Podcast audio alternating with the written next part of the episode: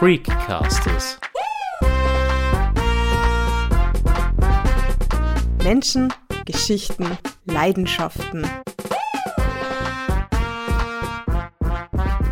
Herzlich willkommen bei Freakcasters, sagt Sandra Knopp. Unser heutiger Gast ist noch nicht einmal 30 und hat bereits in sehr unterschiedlichen Bereichen Erfolge gefeiert. Eishockey-Profi, Sängerin und Teilnehmerin bei den Dancing Stars. Virginia Ernst ist ein echtes Multitalent. Mit Songs wie Rockin' oder Soldier wurde sie in Österreich einem breiteren Publikum bekannt. Auch ihr Album One schaffte es 2017 in die Charts. 2019 tanzte sie als erste Frau bei Dancing Stars mit einer Tanzpartnerin und tat das nicht im Kleid, sondern im Anzug. Ihr neues Lied trägt den Titel Ride Gay und soll es dem Schubladendenken herausholen. Menschen sollen von anderen akzeptiert werden, wie sie sind. Diese Forderung zieht sich wie ein roter Faden durch das Leben von Virginia Ernst. Im Gespräch mit meinem Kollegen Udo Seelhofer und mir erzählt Virginia Ernst, wieso sie sich vor neun Jahren dazu entschlossen hat, den Eishockeyschläger gegen das Gesangsmikrofon zu tauschen, wie es ihr als Künstlerin in der Corona-Krise geht und wie sie es für sich geschafft hat, sich nicht kategorisieren zu lassen – zu Beginn erzählt sie von einem Erlebnis aus ihrer ersten Karriere, das ihr heute noch Gänsehaut bereitet. Unsere Eishockey-Mannschaft damals mit den EHV Sabres habe ich damals zum Sieg geführt. Wir sind mit einem 2 zu 2, glaube ich, ausgestiegen. Dann haben wir quasi Penalty-Schießen gehabt. Und ich war eigentlich einer der jüngsten Spieler noch. Penalty-Schießen ist dann so, dass jeder, jede Spielerin einmal auf den Goalie zufahren kann und quasi ihren Shot haben darf und niemand hat getroffen. Und dann ging es dann schon in die dritte Runde und irgendwann einmal ist unsere Torwärtin hergekommen und hat gesagt, erst Juri, lass die Chini schießen. Und ich mit meinen äh, Sweet 16, sage ich jetzt einmal, war extrem nervös. Ja, und die Zuschauerränge waren halt voll besetzt. Und ich bin dann aufs Eis gefahren und habe halt dieses leere Eis vor mir gesehen und diese eine Scheibe, also den Puck von mir. Und ich höre nur meinen Papa schreien quasi, denk daran, was ich dir gesagt habe. Ja du musst die Absicht haben, diese Schabe ins Tor zu bringen. Es geht nicht darum, dass äh, jemand besser oder schlechter ist, sondern nur quasi diese Absicht zu haben, das jetzt zu gewinnen. Und ich habe mir das vor Augen gehalten und bin dann darauf losgefahren und habe dann auch ein Tor gemacht als einzige Spielerin und habe quasi 2007 uns zum Sieger, also der Meisterschaft, zu Gold geführt. Und das war einer dieser Gänsehautmomente für mich, wo ich gesagt habe, okay, wenn ich mir was hinstelle und ein Ziel habe, dann kann ich das auch erreichen, egal wie. Ja, du musst nur diese eine gewisse Absicht haben, die etwas besser ist als von dem anderen jetzt das Gegenüber. Und das sind halt so Momente, wo ich mich immer dann zurückerinnere, okay, ich kann es schaffen, egal wie, egal wann und äh, mich kann nichts daran hindern. Ja. Das ist einer von vielen Geschichten, die mir einfach immer wieder Gänsehaut bringen. Eishockey war ja eine deiner ersten Leidenschaften überhaupt. Du hast ja als Neunjährige begonnen. Wie hast du denn die Liebe zu diesem Sport entdeckt? Ich habe mit drei Jahren Mighty Ducks, das ist so ein Film, den habe ich mir angeschaut. Da gibt es drei Teile davon. Den hat es irgendwann einmal auf ORF 1 gespielt, damals in den 90er, ja, und ich bin vom Fernseher geklebt und habe meiner Mama gesagt, das will ich machen, ja. Und da hat sie mir damals schon gesagt, nein, nein, das, das, das, das ist kein Mädchensport mehr oder weniger, ja. Und ich habe dann wirklich sechs Jahre, fünf bis sechs Jahre jeden Tag gesagt, ich möchte das machen. Dann irgendwann einmal mit neun Jahren ist das Christkind gekommen mit einem Schläger und mit einem Helm und bin schon damals mit drei auf die Erstaufstufe gestanden, aber mit neun habe ich dann so richtig begonnen. Und meine Oma hat schon damals gesagt, weil die war ja immer mit Eislaufen, der ist wieder Eishockeyspielerin. und eigentlich nur, weil ich Mighty Ducks geschaut habe im Fernsehen und gesagt habe, das will ich machen. Wie wichtig ist denn dieses Nicht-Aufgeben für dich und für deinen Lebensweg? Aufgeben gibt es bei mir gar nicht. Also ich bin ein Durchbeißer, egal auf was bezogen. Also wenn ich Sport mache und ich habe zum Beispiel irgendwo Schmerzen oder sowas, ja, ich bin da beinhart und mache einfach weiter, ja, wie beim Laufen oder beim Training, ja, ich, ich mache dann einfach weiter, weil ich es halt nicht anders kenne vom Sport, ja. Bei mir gibt es halt immer ein Durchziehen ich gebe einfach nicht auf, bevor ich nicht meine Träume erreicht habe. Und das ist so die Einstellung von mir, weil der Weg dorthin ist ja eigentlich das Spannende, weil du setzt dir ein Ziel und ich sage auch vielen Leuten, man muss sich sein Ziel extrem hoch ansetzen, ja, dass es schön weit weg ist, dass du ja einen schönen langen Weg hast, weil umso kürzer die Strecke ist, umso eher hast du dein Ziel erreicht und denkst du dann, puh, gut, und was mache ich jetzt? Sondern du musst dein Ziel so weit rausschießen, dass du wirklich einen langen Weg vor dir hast, wo Hürden und Probleme auf dich zukommen, aber genau das macht dich Stärke, genau das macht deinen Baumstaben, wo du halt bist quasi, da kann man nichts mehr dran rütteln. Ja? Und für mich gibt es da keine Hürde, die ich nicht bewältigen möchte. Ich meine, ich muss jetzt nicht Bungee-Jumpen gehen, muss ich sagen. Ja, das ist eher mit Angst verbunden. Aber Hürden, die herausfordernd sind, machen das Leben eigentlich wirklich lebenswert. Und, und umso mehr freut man sich dann, wenn man Sachen schafft, die man gar nicht an sich geglaubt hat, mehr oder weniger. Ja. Also aufgeben ist für mich gar keine Option. Ist da vielleicht auch ein bisschen der Weg das Ziel? Genau, das ist komplett meine Aussage, ja, weil der Weg zum Ziel ist eigentlich das Ziel.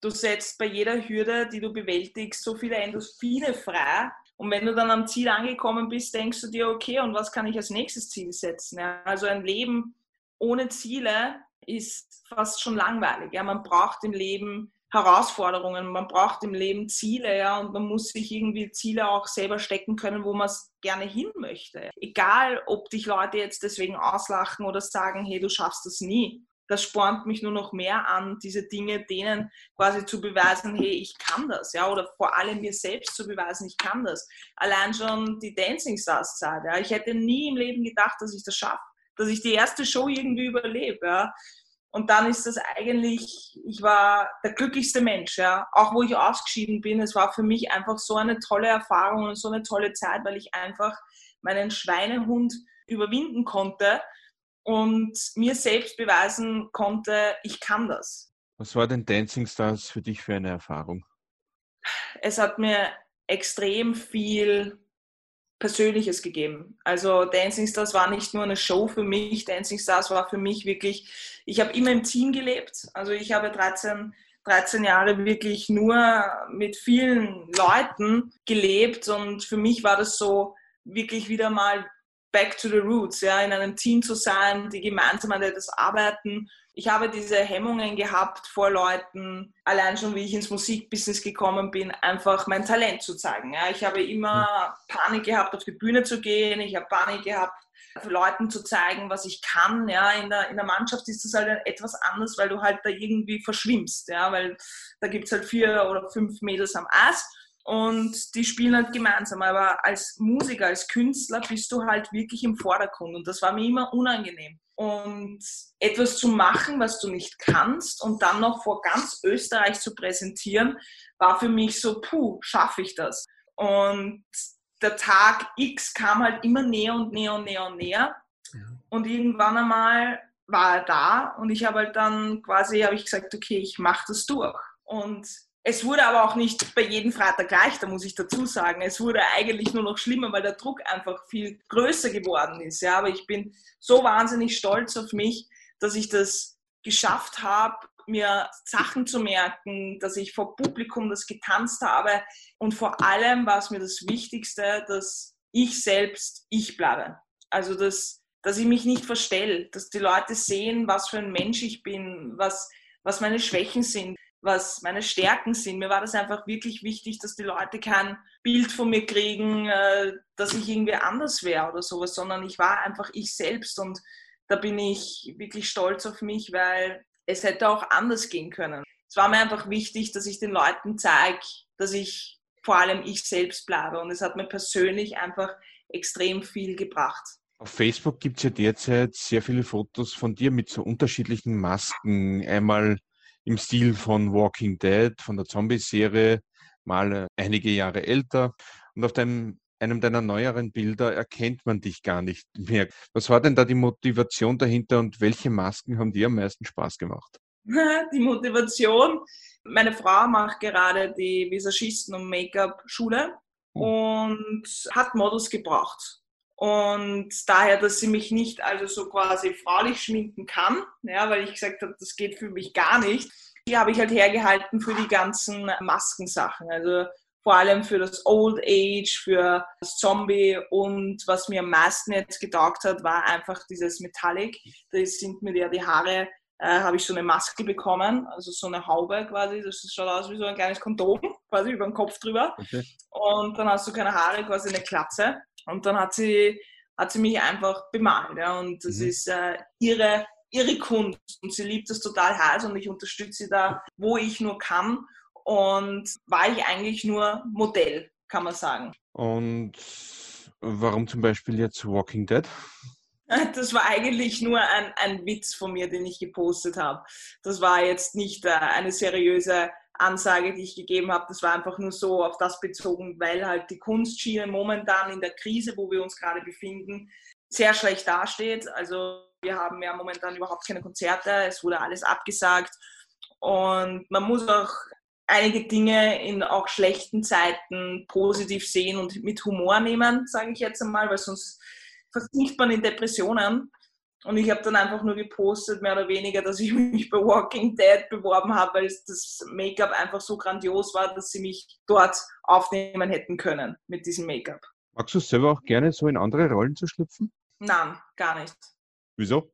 Das bin nicht ich. Also ich, ich bin immer in andere Rollen zu schlupfen, fällt mir total schwer, weil ich habe zwar persönlich sehr viele Facetten, also genauso wie jeder andere Mensch, der mal krantig ist, der Hunger hat, müde ist und, und ich falle persönlich schon in so viele Facetten, dass ich mich gar nicht irgendwie in eine Rolle rein versenken möchte, weil du das automatisch eh schon in vielen Dingen tust. Aber jetzt so bewusst möchte ich das nicht machen, weil ich will nicht mich verstellen müssen. Das, entweder lieben mich die Leute oder sie lieben mich nicht. Und das ist mir auch vollkommen, sage ich jetzt mal, egal, weil ich bleibe so, wie ich bin.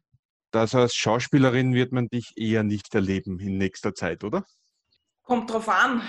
Kommt drauf an, ob die Rolle mir passt oder nicht passt. Ja, ich habe jetzt eine, eine äh, Statistenrolle bekommen bei Walking Sunshine. Ich war okay. schon, schon ausgestrahlt worden ich bin nicht abgeneigt, jetzt auch in den Schauspiel rüber zu wechseln. Also wenn die Rolle zu mir passt, sage ich nicht nein. Also ich bin jetzt sicher nicht ein Mensch, wo sie automatisch mir eine Rolle geben würden und sagen würden, so, du spielst jetzt die Frau an der Seite von einem reichen Mann, weil da passe ich einfach nicht rein. Ich glaube auch, dass ich nicht dieser Typ bin, der in alle Klischees reinpasst. Ja? Und das möchte ich auch gar nicht. Also ich bin weit weg vom Klischee und will auch in gar keine Schublade irgendwie gestellt werden. Ja. Für mich ist dieses Schubladensystem irrelevant, weil jeder Mensch seine eigene Schublade ist und die kann er kreativ gestalten, so wie er möchte. Und mir ist es einfach wichtig, dass vor allem ich an mir persönlich jetzt nicht äh, irgendwas verändere in der Hinsicht. Ähm, du hast ja vorher gerade erzählt, dass deine Mutter am Anfang gar nicht so begeistert war davon, dass du Eishockey spielen wolltest,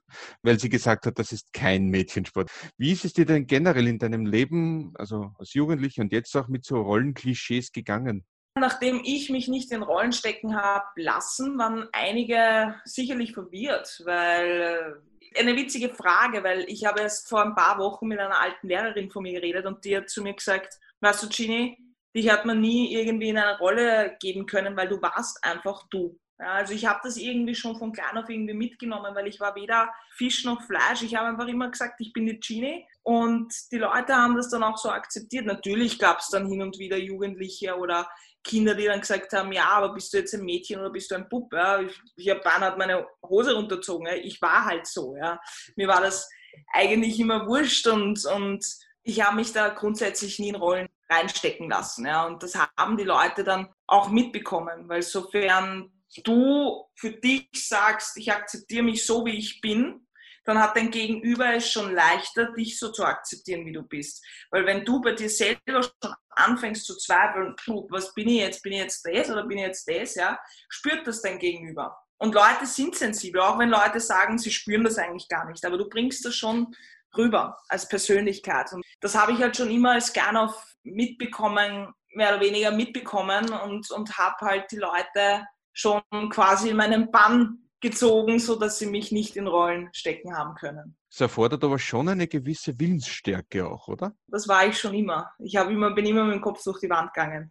Das ist halt, da kommt der Steinbock in mir raus bin ein Jänner-Kind und ich habe schon immer gewusst, was ich irgendwie will. Also das war schon immer ein Riesenvorteil von mir, dass ich wenn ich das nicht bekommen habe, dann, dann habe ich alles dafür getan, dass ich das kriege. Und das ist einfach, liegt in meiner Persönlichkeit, in meinem Charakter, so wie ich bin. Aber ist für jeden machbar. Ich sage jetzt nicht, dass du eine starke Persönlichkeit sein musst, um diese Dinge durchzusetzen. Ja. Ich glaube einfach, du musst an dich selber glauben und, und das gibt dir dann genau diese Willensstärke. Du musst nur selbst an dich glauben, das ist eine reine Übungssache. Du hast als Profi Eishockeyspielerin eben an sechs Weltmeisterschaften auch teilgenommen. 2008 mit der Damen-Nationalmannschaft sogar die Goldmedaille geholt.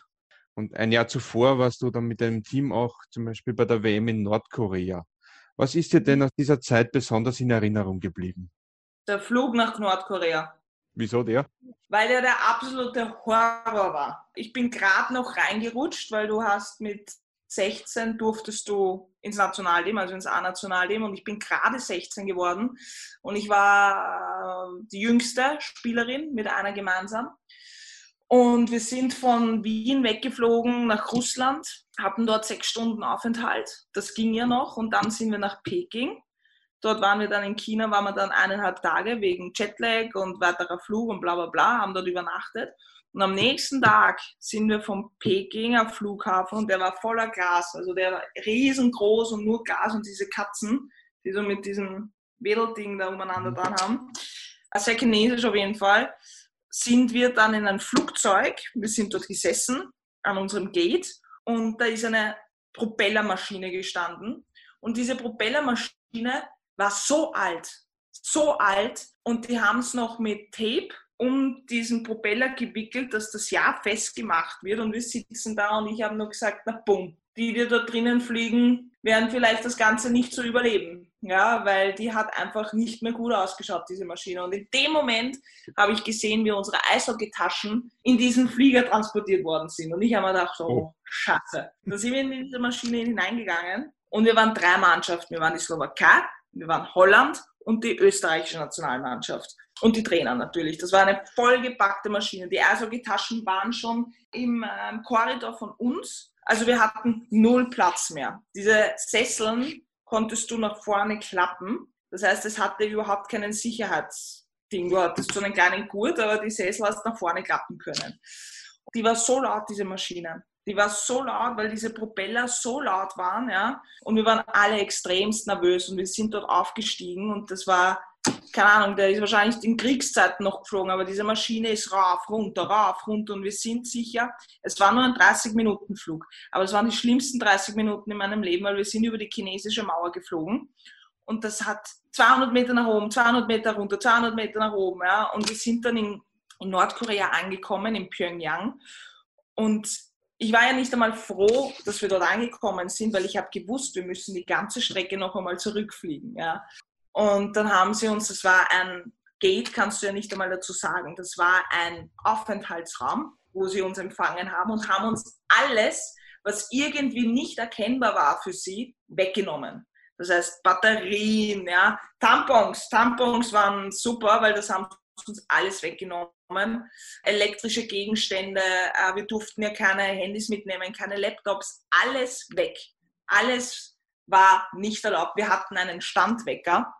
Das war unser Ding, wo wir halt aufstehen mussten, der uns irgendwie geweckt hat. Aber alles andere, wir waren abgeschottet. Es hätte der dritte Weltkrieg ausbrechen können. Wir hätten es nicht mitbekommen. Und meine Eishockey-Ausrüstung, die ich jetzt noch habe, riecht noch immer modrig nach dieser Kabine in Nordkorea. Und das ist so Nordkorea, da gibt es so viele Geschichten, die ich erzählen könnte über Nordkorea, weil das ist so ein eigenes Land und das war das erste und letzte Mal, dass ich dort war. Und das war schon 2007 war das, 2007, ja. Bist du später nach Schweden gegangen und hast dort einige Jahre gelebt. Wie kam es dazu? Das war nach der Weltmeisterschaft oder nein, das war nach einem Trainingslager in Graz, weil wir haben als A-Nationalteam und U18-Nationalteam sehr viele Trainingslager in Graz gehabt. Und da ist eine Freundin, damals noch so Freundin, die wir haben gemeinsam gespielt, zu mir hergekommen und hat gesagt, hey Gini, ich bin jetzt in Schweden, mache ein Tryout, die suchen noch einen Flügel, also einen Stürmer. Möchtest du nicht auch ausprobieren? Und ich habe davor schon ein Angebot von Deutschland bekommen und aus der Schweiz. Nur das war mir zu nah, muss ich sagen. Ich wollte dort einfach nicht hin, ich wollte einfach weiter weg. Mein Ziel war ja eigentlich Amerika. Und ich habe gesagt, passt. Ich war 17, ich wollte schon ein Jahr davor, da hat meine Mama gesagt, nein, ich bin noch viel zu jung. Und ich bin dann einfach mitgeflogen und habe dieses äh, Tryout-Training gemacht und dann habe ich, eigentlich bin ich nicht mehr nach Hause gekommen. Ich habe dann die Mama angerufen und gesagt, so, ich bleibe jetzt da. Sie haben mich genommen, ich fliege jetzt gar nicht zurück, wir sehen uns dann zu Weihnachten. Und das war dann irgendwann im Sommer und so kam das eigentlich. Und diese Freundin wurde dann mehr oder weniger meine beste Freundin, weil mit der habe ich dann wirklich drei Jahre lang in einer WG gewohnt und, und haben halt die ganzen Jahre diese Erfahrungen miteinander geteilt. Und, und in diesen Jahren bin ich wirklich erwachsen geworden. Und ich glaube, du hast auch die Weltoffenheit in Schweden sehr zu schätzen gelernt, oder? Wenn du das dann später auch vergleichst, wieder mit hier. Definitiv. Also in Schweden war das ja schon vor zehn Jahren ein offenes Land. Also Schweden war immer berüchtigt für diese Offenheit, die sie haben. Ein total charmantes und sehr freundliches Land. Also die nehmen dich sofort in den Arm. Und da ist es vollkommen egal, ob du in einer gleichgeschlechtlichen Beziehung lebst oder mit einem Mann oder mit einer Frau oder du bist das oder du bist das. Das war denen vollkommen egal. Die haben dich gern, weil du der Mensch bist. Und die machen keine Abstriche, weil du jetzt so bist oder so bist. Ja. Ich habe diese Offenheit in Österreich halt nicht so gespürt. Es war für mich auch nie Thema, muss ich sagen. Also ich habe mich nie mit dem Thema Homosexualität, sage ich jetzt einmal, auseinandergesetzt, weil für mich war es so und ich habe dieses Wort auch nie in Verwendung genommen, weil ich immer gesagt habe, ich äh, mag Mädels und das ist halt so, ich muss das jetzt nicht benamsen oder sowas. Und in Schweden war das halt total normal, total normal und das, das, das habe ich einfach so geschätzt, weil in, in Österreich, äh, vor allem in Österreich, weil ich halt da lebe, muss man das immer benamsen. Man muss sagen, ja, du bist eine Lesbe, du bist äh, Schwuchtel oder irgendwie sowas, solche Sachen. Ja. Und das fand ich immer total angreifend. Da, da will ich mich gar nicht reinkategorisieren. Das war in Schweden einfach nicht so. Du hast gesagt, du lebst mit einer Frau und das war denen, ah, cool. Ja. Die haben dich in deinem, wie du bist, bestätigt. Und das fehlt in Österreich noch ein wenig. Das ist so, 2011 hast du dich ja dann entschieden, dich vom Spitzensport zu verabschieden. Gab es da so einen Anlass, wo du gesagt hast, jetzt mache ich was Neues? Nachdem ich äh, da mittlerweile schon 20 war und gewusst habe, als Frau verdiene ich ja jetzt nicht Mörder viel Geld damit, also ich muss mehr investieren, als was ich da zurückbekomme, habe ich überlegt, okay, was fange ich jetzt so an? Gerade die Matura fertig gemacht, was, was, was will ich vom Leben eigentlich? Ja, was, das war so dieser Wendepunkt von, was mache ich jetzt in meinem Leben? Ja, und was kann ich gut? Ich war, ich war nie ein Mensch, der gerne im Büro sitzt oder, oder Wirtschaftsrecht äh, studiert. Ich bewundere diese Leute, die halt das wirklich durchziehen ja, und das dann auch wirklich machen, weil das ist so überhaupt nicht, ich kann mich damit überhaupt nicht auseinandersetzen. Ja. Für mich kam das halt dann so gelegen, weil meine beste Freundin damals, die ist dann schon zurückgegangen nach, nach Österreich ich war dann noch in Schweden, habe halt meinen Vertrag fertig laufen lassen, habe dann noch eine WM gespielt und ich habe immer wieder so anklingen lassen, ich will nicht mehr. Quasi, ja, für mich ist das schon zu viel. Ich habe sieben Tage die Woche, acht Stunden Training gehabt, ich war übertrainiert, wenig Schlaf bekommen, eine Beziehung in Schweden gehabt, die in die Brüche gegangen ist. Also mir ging es in dieser Zeit nicht so gut, weil damals auch meine beste Freundin nicht da war. Ich war auf mich selbst gestellt und habe halt mich gefragt, was will ich vom Leben? Virginia Ernst hat sich dann das Gitarrespielen selbst beigebracht mit YouTube-Videos. Ich habe herausgefunden, dass mir, wenn ich singe, dass mir das einfach extrem viel Kraft wieder gibt. Ich konnte meine Emotionen über Songs irgendwie preisgeben. Und das war so irgendwie so wie eine Therapie für mich, ja. Ich habe mir schwer getan mit Songs, die schon geschrieben worden sind, weil das nicht meine Worte waren. Es waren einfach nie die Dinge, die ich aussprechen wollte zwar schon nahe dazu, aber nicht so ganz. Und dann, dann habe ich angefangen mit nur zwei Akkorden meinen ersten Song zu schreiben und das war für mich so eine Erleichterung, ja, weil viele schreiben Tagebuch, viele schreiben Gedichte, viele malen und ich kann überhaupt nicht malen. Also ich kann ja einen Strichmaxer malen. Ja. Und da habe ich dann herausgefunden, es tut mir extrem gut. Aber da war weit weg von Karriere in der Musik. Und dann war da das Jahr 2012, wie meine Mutter, weil die malt, die kann das auch sehr gut, hat in England eine Vernissage gehabt. Das war dann so ein Riesen-Event und dann gab es so einen Singer-Songwriter-Workshop, wo sie mich dann Beinhard angemeldet hat und gesagt hat, so Gini, dass du dich nicht langweilst, melde ich dich da an, da kannst du Song schreiben, da kannst du singen. Und ich so, oh, okay, passt. Ja. Dann habe ich das sieben Stunden lang gemacht und dann haben sie mir nach der siebten Stunde haben sie mir gesagt, äh, ja, und wir präsentieren jetzt die Songs, die wir jetzt geschrieben haben. Und ich habe mal die Augen aufgerissen und gesagt, das mache ich sicher nicht. Sagte, ja, aber wir haben jetzt so viel dran gearbeitet und es ist doch schön, wenn du den präsentieren könntest. Ich habe gesagt, nein, mache ich nicht. Keine zehn Pferde bringen mich auf diese Bühne. Im Endeffekt bin ich dann trotzdem auf diese Bühne gegangen, weil ich ja, wie schon bei einer anderen Frage, nicht aufgebe und Hürden bewältigen muss und bla bla bla. es war eine riesen Herausforderung, diesen Schritt zu machen, um einen Gänsehaut-Moment auch wieder festzuhalten. Ich hätte nie gedacht, dass ich auf diese Bühne gehe und einen Song performe. Ich habe gezittert am ganzen Körper. Ich habe eine zittrige Stimme gehabt. Ich war 20, ja. Ich habe keine Bühnenerfahrung gehabt, gar nichts, wobei ich halt immer gerne gesungen habe, aber so jetzt alleine auf der Bühne war ein absolutes No-Go. Und ich bin dort auf die Bühne und habe diesen Song performt und bin runter und plötzlich ist bei mir, ich war so überwältigt. Ich war einfach so überwältigt von mir selber, von dem Moment, von dem Applaus, von dem quasi, als hätte mir das Leben quasi das gegeben, auf was ich schon die ganze Zeit, was ich die ganze Zeit gesehen habe, aber nie wahrgenommen habe. Und dann haben sie im Endeffekt, war das alles eine Show, kann ich sagen, und sie haben einen Gewinner ausgewählt, der dann eine Demo-Version von einem Song in einem offiziellen Studio machen hat können und sie haben dann quasi, war ich der Gewinner und habe das Ganze irgendwie dann in meinem Leben ins Rollen gebracht und habe dann beschlossen, mit dem ASO aufzuhören und mit der Musik anzugehen. Und drei Stunden später habe ich meinen Trainer angerufen und habe ihm gesagt, ich komme nächste Woche nicht mehr zum Training. Und er so, weil? Sage ich, nein, weil ich aufhören werde. Ich bin ähm, gar nicht mehr zum Training aufgetaucht. Also er hat mich ausgelacht und hat gesagt, wir sehen uns nächste Woche. Und ich habe dann gesagt, ich komme sicher nicht und bin dann auch nicht mehr zum Training gekommen. Es, seither waren ja einige Hits darunter, Soldier, Rockin', jetzt das erste Album 2017.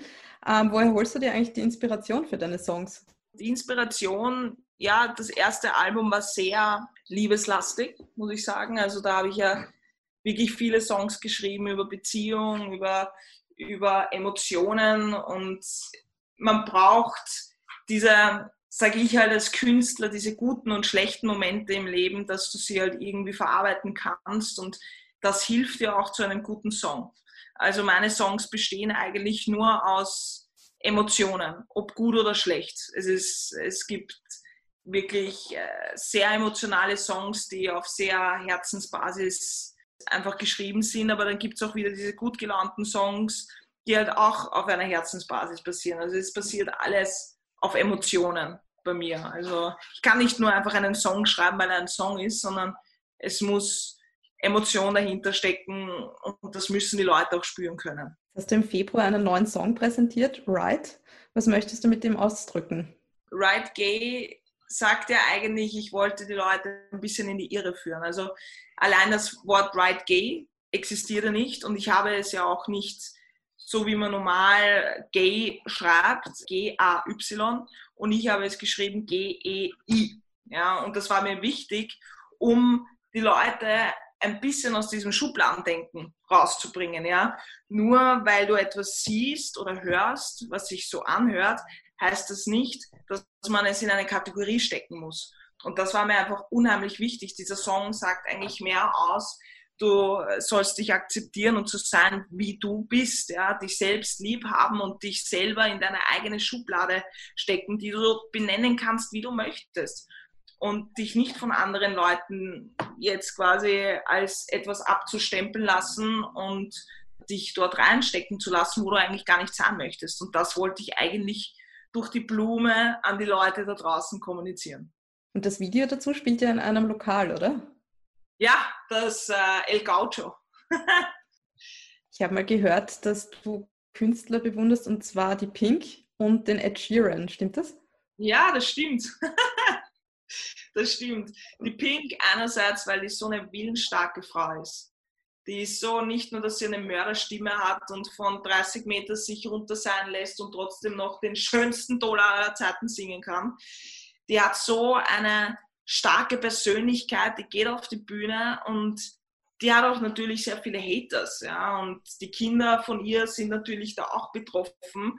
Aber die zeigt ihren Kindern quasi, wie das Leben spielt, ja, dass du an dich selbst glauben musst und scheiß drauf, was die anderen sagen. Ja. Der hat so eine scheiß drauf Einstellung und das fand ich schon als Jugendliche extrem cool. Ja. Der hat sehr viel ausprobiert, hat sehr viel im Leben einfach sicherlich sehr viele Hochs und Tiefs gehabt. Ja. Und die ist halt so eine Künstlerin, die hat es wirklich geschafft, aus diesem Tief wieder gut rauszukommen. Ja. Weil es gibt Künstler, die haben ein Tief und die kommen nie wieder da raus. Ich sage nur Amy Winehouse, ja, die dann mit 27 im Club 27 einfach auch drinnen steckt.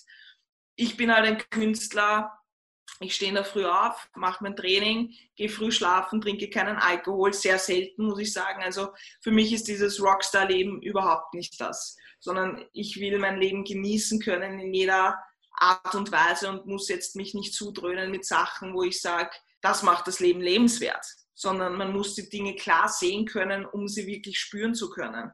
Und das verhindern halt leider Gottes Drogen und Alkohol.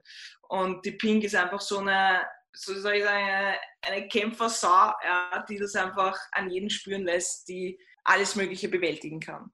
Und der Ed Sheeran, der Ed Sheeran ist einfach ein Meister im, im Songschreiben. Alles, was der schreibt, ist Gold. Und der hat so eine Gelassenheit, der ist sicher auch ein Kämpfer, aber der ist auch vom, von der Art und Weise einfach ein, ein extrem cooler Typ, so wie er rüberkommt und eine Gelassenheit, so quasi, mach mal einfach mal und schau mal, was passiert. Ja. Und ich kenne keinen Song, wo ich sagen kann von ihm, der gefällt mir jetzt nicht, weil er das einfach auch schon so rüberbringt. Wenn du dich mit einem Song von Pink oder Ed Sheeran beschreiben müsstest, deine Persönlichkeit, welcher wäre das? Boah, das ist schwierig. Ich glaube, meine Persönlichkeit kann nur ich irgendwie so richtig beschreiben. Es gibt Songs, die treffen einen Teil meines Lebens zu. Das muss ich schon sagen. Ich bin ein sehr emotionaler Mensch. Ich bin sehr sensibel, was die Sachen angeht. Songs bringen mich zum Weinen. Sind sehr viele von der Pink, der zum Beispiel Dear Mr. President. Besser kann man es nicht ausdrücken. Ich kann jetzt nicht sagen, dass das auf mich geschrieben ist, aber ich hätte diesen Song genauso geschrieben vom Ed Sheeran, ja, man, es ist schwer, schwierig von jemand anderen einen, einen Song herzunehmen, der deine Persönlichkeit beschreibt, weil ich glaube, jeder muss für sich selber seinen eigenen Song schreiben oder ein Bild malen oder ein Gedicht, das ihn irgendwie repräsentiert. Weil das ist seine Geschichte, das ist sein Leben und die Leute dürfen damit einen Teil haben an seinem Leben. Die Frage ist schwer, die kann ich dir leider so nicht beantworten. Kein Problem. Mich auch interessieren würde, ist, wie hat sich denn eigentlich dein Alltag jetzt durch diese ganze Corona-Zeit ähm, verändert? Weil Auftritte gibt es ja jetzt kaum, oder? Wie ist dein Alltag jetzt? Naja, die erste Zeit, muss ich sagen, war sehr entspannt. Also es war für mich, weil ich habe davor am 8. März einen großen Event gehabt, den World Women's Day, Hashtag ja, starke Stimmen, starke Frauen. Und ich glaube, wir waren die letzte Veranstaltung, die irgendwie mit mehr Personen durchgekommen ist da waren einmal ein paar Wochen off gar nicht mal so schlecht, weil ich habe wirklich die letzten Jahre durchgearbeitet und habe eigentlich sehr wenig private Zeit gehabt. Somit habe ich jetzt einmal die Monate auch wirklich genutzt, um mit meiner Frau Zeit zu verbringen, mit meinen Eltern Zeit zu verbringen, weil wir waren im Haus meiner Eltern. Wir haben die Chance genutzt und sind ans Land gefahren und haben dort halt Urlaub gemacht im Großen und Ganzen, weil anders kannst du es nicht nennen. Zwangsurlaub. Die ersten Wochen gingen gut. Das letzte Monat im Lockdown war schon etwas schwieriger, weil dann ist mir immer wieder bewusster geworden, ich habe keine Konzerte mehr. Also für mich waren die ganzen Konzerte gestrichen. 2020 wäre eigentlich ein mega Jahr geworden. Ich hätte heuer auch Vorband spielen sollen vom Alan Parsons im Ausland, also international. Und das ist jetzt alles auf äh, 2021 verschoben. Und ich muss ehrlich dazu sagen, diese Krise hat mich jetzt nicht dazu geleitet, äh, mich an die Gitarre zu setzen und Songs zu schreiben. Diese Krise hat mich dazu gebracht, einmal über mein Leben nachzudenken, was ist wirklich das Wesentliche im Leben. Wenn, weil wenn Schlag auf Schlag kommt, werde ich nicht an meine Berufung denken, sondern das, was ich liebe und was ich schätze. Somit habe ich es ein bisschen schwer gehabt, äh, mich an die Gitarre zu setzen und weitere Songs zu schreiben, weil ich einfach die Zeit einmal mit meinen liebsten Menschen gerne verbracht habe. Und das war mir einfach in dem Moment viel wichtiger, als mich jetzt an Songs zu setzen, die vielleicht irgendwann released werden. Aber es fängt jetzt wieder normal an. Also ich, ich schreibe jetzt auch wieder nach dem Lockdown ein bisschen mehr, aber in der Zeit habe ich einfach keine Emotionen gespürt, das jetzt zu machen. Das heißt, ihr wart am Land, ihr habt ja auch einen Hund, oder? Genau, das war auch der Hauptgrund, warum wir ans Land gefahren sind, weil der Teddy ist jetzt eineinhalb Jahre und der braucht extrem viel Auslauf und wir haben halt in Wien eine Wohnung, zwar mit einem Balkon, aber das ist einfach nicht dasselbe und somit war das sehr praktisch, riesengroßer Garten. Also wir haben von der Krise, wenn wir nicht die Tipp geschaut haben, wenig mitbekommen, weil du da einfach so abschalten konntest, was extrem wichtig war, weil du bist Bananas gegangen die ganze Zeit. Also was du in den Medien gelesen hast, was du auf den News gesehen hast.